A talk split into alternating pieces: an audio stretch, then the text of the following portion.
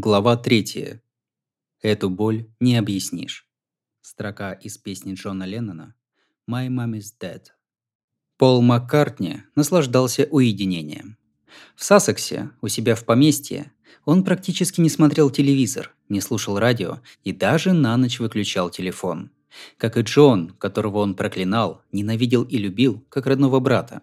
Пол не упускал возможности отгородиться от мира и блаженствовать в кругу семьи. Если были важные дела, ему хватало самодисциплины, чтобы их запомнить. 8 декабря он размышлял о назначенной встрече с Джорджем Мартином, бывшим продюсером «Битлз». Они снова работали вместе над новым альбомом Пола. Поклонники «Битлз» разделились на несколько лагерей. Одни в развале Великой Четверки обвиняли Йока, Другие говорили, что Пол слишком попсовый для авангардного Леннона и слишком властный, чтобы прийти с ним к согласию. Маккартни давно стал толстокожим, но все равно болезненно воспринимал критику в свой адрес.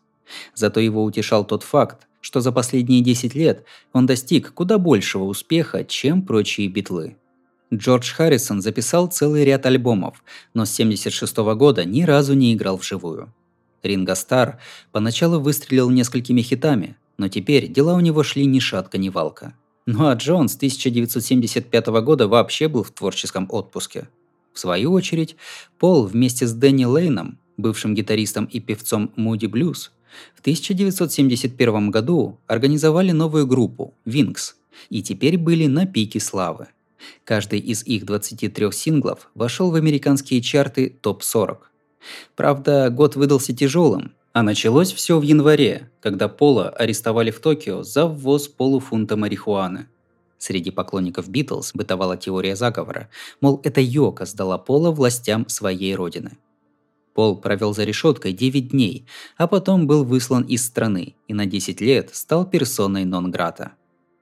Когда Винкс собрались вместе, они начали писать новые песни и чистить неизданное – с октября они работали над девятым альбомом в Air Studios Джорджа Мартина на Оксфорд-стрит в Лондоне. Пол верил в успех. В конце концов, год назад Coming Up стала шестым хитом, занявшим в США первое место. Торжество Пола в постбитловскую эру было столь вызывающим, что родилось мнение, будто Джон, выпустив Double Fantasy, хотел утереть ему нос. Сам Маккартни в этом не сомневался – они вечно соревновались друг с другом с того самого мига, как Пол увидел 16-летнего Джона в клетчатой рубашке и с прической под Элвиса на сцене в саду Вултонской церкви Святого Петра, где тот пел «Бибоп Алула». Сперва Пол решил, что Леннон смотрит на аудиторию надменно и вызывающе. Он не понял, что близорукий Джон вообще едва видит слушателей. После концерта ребята познакомились, и Маккартни, это потом вошло в привычку, сразу начал исправлять будущего соратника. Он настроил Джону гитару, это никогда у Леннона не получалось. А потом написал ему правильный текст «Бибоп Алула» и «Twenty Flight Rock» Эдди Кокрана. У обоих музыка была в крови. Дедушка Пола, Джо, не путайте с Уилфридом Брэмбелом, тем самым сердитым ирландским дедом из «A Hard Day's Night», играл на тубе в строе ми-бемоль. Отец Пола, Джим, в 1920-х был фронтменом в джаз-группе Джима Мака. Дома он держал трубу и пианино, купленное в музыкальном магазине, принадлежащем семье будущего менеджера Битлз, Брайана Эпштейна, и учил сына различать инструменты в песнях по радио. Пол хотел играть на гитаре, но счел, что это слишком трудно. Он был левшой и не мог извлечь правильный звук из нейлоновых струн – Лишь увидев на плакате другого левшу, Слима Уитмана, чья кантри-песня «Розмари» в 1955 году попала на вершину британских чартов, он догадался переставить струны наоборот –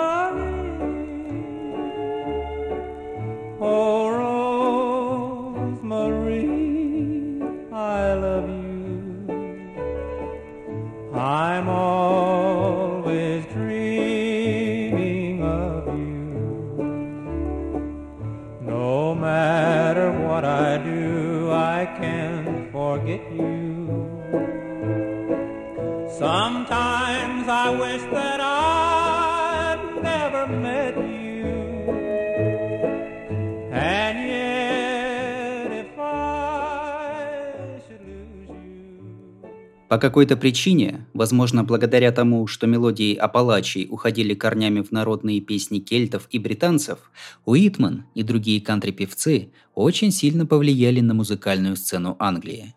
Ринго Стар даже успел постучать на барабанах в группе «Дикий Техас». В 1956 году в Соединенное Королевство пришел Скифл, сплав американского фолка с блюзом и джазом. Прославил его Лонни Донаган, выросший в Восточном Лондоне, сын шотландского скрипача. Стиль строился на трех простых аккордах, и через пару месяцев скифл группы, как грибы после дождя, вылезли по всей стране, от Брайтона до Абердина – Учась в средней школе Квори Бенка, Джон при одобрении и поддержке мамы, Джулии, собрал первую группу – Кворимен. Ироничная отсылка к тексту школьного гимна. Люди Квори сильны еще до рождения. Когда к нему присоединился Пол, они сперва взяли название «Битлз», если верить легенде, то ли в честь девичьей группы из фильма «Дикарь» с Марлоном Брандо, то ли в честь сверчков Бадди Холли. Потом стали «Сильвер Битлз», и, наконец, Битлз. Идея принадлежала Джону. Реверанс в сторону бит-музыки, пришедший на смену скифлу в промышленных регионах на севере Англии. Потом Леннон будет прикалываться, мол, ему было видение горящего пирога в небесах, объявившего «Отныне вы Битлз через A». Из всех, кто был в те времена рядом с Ленноном, лучше всего его проказливую сущность понимала мать. Натуры творческие, Джулия и Джон с трудом уживались среди нормальных людей. Окружающие считали их тупицами, они же платили им презрением. Джулия любила прикалываться. Например, надевала очки без стекла, а потом сквозь оправу терла пальцем глаз. Вопреки тому, что ожидалось от женщины ее поколения, искрометная рыжеволоска ничуть не стеснялась ни собственной чувственности, ни того, что нажила со своим парнем, Бобби Дайкинсом, двух дочерей вне законного брака. К домашним хлопотам она питала отвращение и всячески это демонстрировала. Например, вытирая пыль, изображала танцевальные па. У себя в семье Джулия считалась плохой матерью, а потому большую часть детства Джон прожил у ее сестры, Мими. Но каждый поход в гости к маме запоминался надолго. Как-то раз она развлекала друзей Джона тем, что подметала полы с женскими рейтузами на голове. Джон любил ее сильнее всех на свете. 15 июля 1958 года он сидел с Джоном Дайкинсом у нее дома, когда в дверь постучал полицейский. «Ты сын Джулии?» – спросил он. «Есть такое дело. Прими мои соболезнования. Твоя мать погибла». Джулия, выходя от Мими, наткнулась на друга Джона, Найджела Уолли. Им было по пути, так что они вместе шли к Мэнлав-авеню – шутили и смеялись. А потом Найджел, попрощавшись с Джулией, свернул к дому на Вейл-Роуд. Пройдя ярдов 15, он услышал визг колес, а потом удар. Подросток крутанулся на месте, и его глазам предстала кошмарная сцена. Тело матери его друга пролетело по воздуху сотню футов и рухнуло на землю.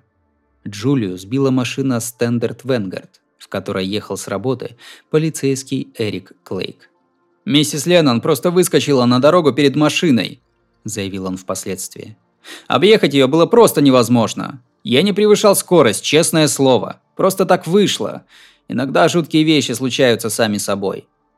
Официальная причина смерти – повреждение мозга осколками черепа. У Джона это не укладывалось в голове. Только что рядом была гордая, независимая женщина 44 лет от роду, и вот ее не стало – Эту боль не объяснишь, пел он в 70-м. У меня погибла мама. Я потерял ее дважды, поведает Джон журналу Playboy. Первый раз в пять лет, когда меня забрали к тете, а второй, когда она умерла. Мне стало еще горше. Детская травма просто разрывала меня на части. У нас только-только наладились отношения, и тут она погибла. Как бы ни собачились Маккартни с Ленноном, у них было одно горе на двоих. За 8 месяцев до встречи с Джоном Пол тоже потерял мать. Мэри, работавшая акушеркой, умерла от эмболии во время операции по удалению молочной железы. Хотя Пол, в отличие от друга, скрывал свою боль, но он тоже назвал ребенка в честь матери и воспел в песне «Let it be» маму Мэри, несущую утешение. В будущем и тот, и другой захотят, чтобы жена участвовала в жизни группы. Признак того, что обоим для душевного спокойствия необходимо, чтобы любимая женщина была рядом.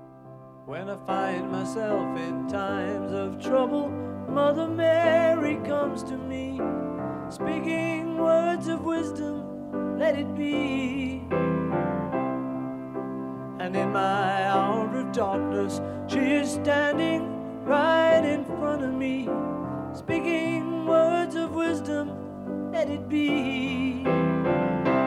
Let it be, let it be, let it be, Whisper words of wisdom, let it be. And when the broken hearted people living in the world agree, there will be an answer. Маккартни-старший всегда считал Джона дурной компанией. И в самом деле, прилежный ученик Пол, связавшись с Ленноном, потерял интерес к учебе. Стоило отцу выйти за порог, он звал в гости друга, и они вместе писали песни.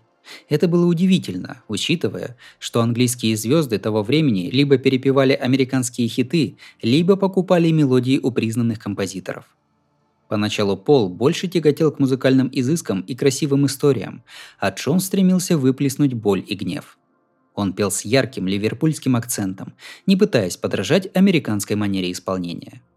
Естественно, на ребят сильно повлияли чернокожие певцы, такие как Литл Ричард и Сэм Кук, а также неизменное почтение ко многим элементам черной культуры в США.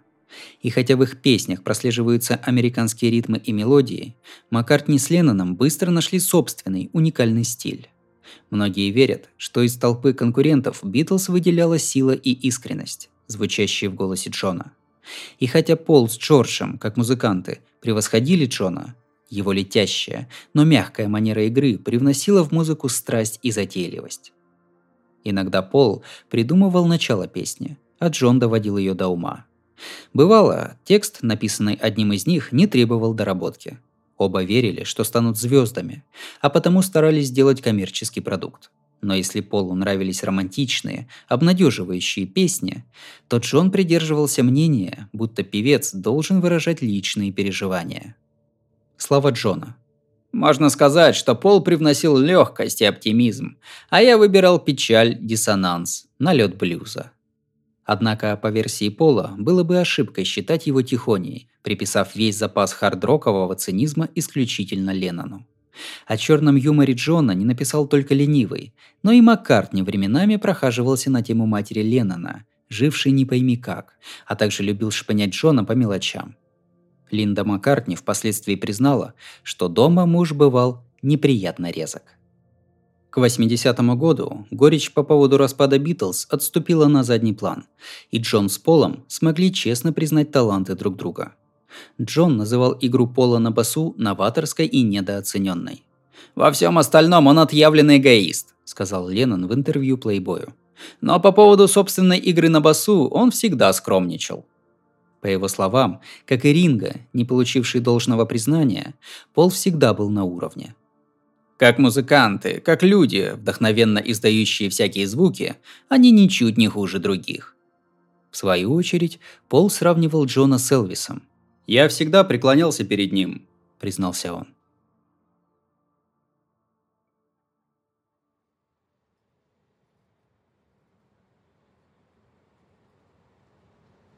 Пластинкой Double Fantasy под мышкой Марк Дэвид Чепман вышел из номера отеля. Потом он сравнит этот микс с проходом через громадный портал, когда прошлое навсегда остается позади. «Я был как поезд без тормозов», — скажет он. «Ничто не могло меня остановить». Болезненная фиксация на известном человеке приключилась с Чепманом не впервые. В интервью с Ларри Кингом он вспомнил случай, когда узнал, что Лесли Нильсон и Роберт Гуле придут на открытие художественной галереи. Он сразу бросился туда. Гуле с кем-то беседовал. Чепман похлопал его по спине, и актер обернулся, недоумевая, почему этот парень лезет в его разговор. Нарциссист Чепман и думать не думал о правилах этикета. Он попросил Гуле сфотографироваться вместе, и тот уступил, даже сумев выдавить улыбку. Чепман ощутил прилив собственной значимости. Но, как он вспоминает, на выходе из галереи его самооценка куда-то улетучилась. Если честно, причина этого непонятна.